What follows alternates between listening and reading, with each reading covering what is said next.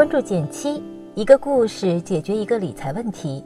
在公众号搜索“减七独裁，简单的减，七星高照的七。关注后回复“电台”十本电子书，请你免费看。前几天我在后台收到一条留言，感觉很能代表大家的心声。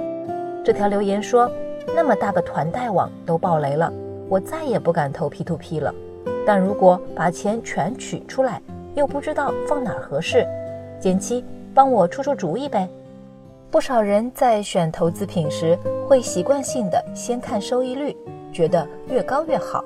但从我的角度来说，最先需要考虑的其实是资金的用途。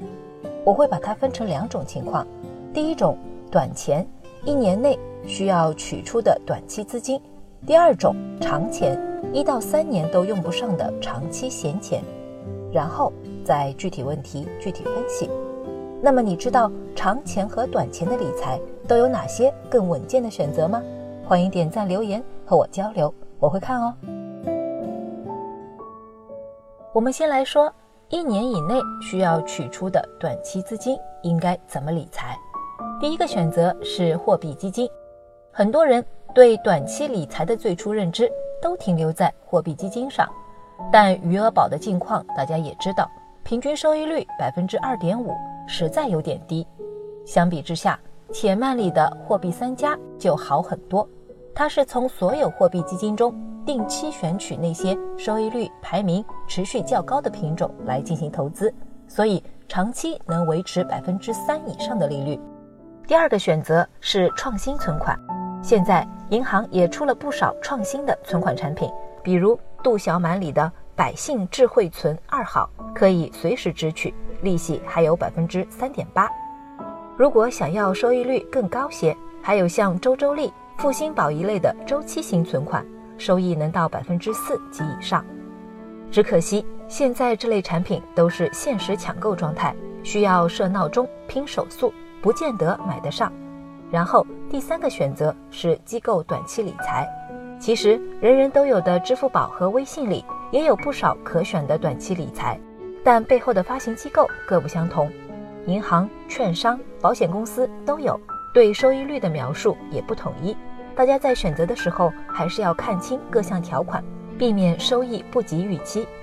另外，因为发行机构不同，产品最后的投资去向也是大家需要投资前在产品详情里看清楚的。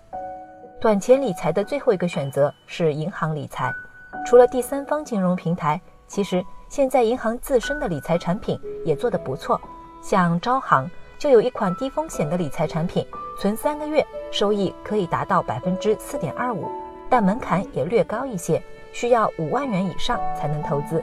除了购买门槛高之外，收益高的银行理财，大家最好也关注一下投资的风险等级。比如标注 R 三等级的风险，就比 R 二要高一些，最好还是选择在自己承受范围内的产品。短期内用得上的钱，肯定要灵活又维稳，但每个人或家庭的资产中。总有这么一笔钱，是一至三年甚至更长时间内都没什么固定用途的。现在 P to P 的路子封死了，还有其他好的选择吗？答案是有的。第一种选择是创新存款。刚刚我们介绍的创新存款，除了有短期灵活的，也有不少一至三年期的长期选择，收益率也更高。像京东金融上的一联智存和振兴存，存满一年期限。收益率都在百分之四点八以上，微众银行也有二十万以上的大额存单，可以每月还息，但一存就是三年，利率也就百分之四点二左右。因为是银行存款，所以单人在单个银行五十万元以内的存款是有保险保障的，安全性较好。但目前这类产品都处于限购状态，抢购不易，而且未来万一想要提前支取，需要在平台内申请转让。可能需要等待较长时间。第二种选择是债券基金，债券基金是一种短期有波动，但长期来看收益还不错的稳健投资品。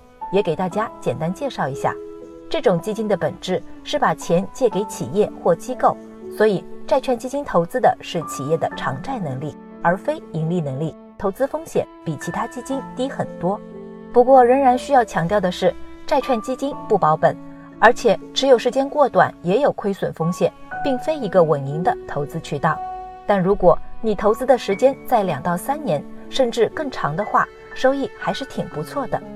拿我自己持有的某只债券基金来看，虽然在二零一六年连续亏损超百分之三，但拉长到近五年的投资期来看，总体涨了百分之四十八点四八，平摊到每年年化收益也能有百分之八点二三，这水平足以跟不少 P2P 平台一较高下了。但投资债券基金，耐心还是很重要的，短则两年，长则五年，要做好心理准备。至于通过哪些渠道投资，其实支付宝、天天基金一类的平台都行，在财富专区搜索债券型基金就可以参与了。至于债券基金的挑选，肯定是大公司、成立时间长、历史业绩好、管理人资深的基金更稳、更可靠一些。但不管投资什么，到头来还是那句话：投资有风险，千万要谨慎。好好的对自己能投资的钱、能投资的期限做个详细的规划，这才是对自己的财产负责的表现。最后，我也把刚刚提到的知识做了个整理表格，你可以在微信公众号“减七独裁”搜索音频同名文章，收藏起来作为家庭资产配置的参考。好了，今天就到这里啦。右上角订阅电台，我知道明天还会遇见你。微信搜索并关注“减七独裁”，记得回复“电台”，你真的会变有钱哦。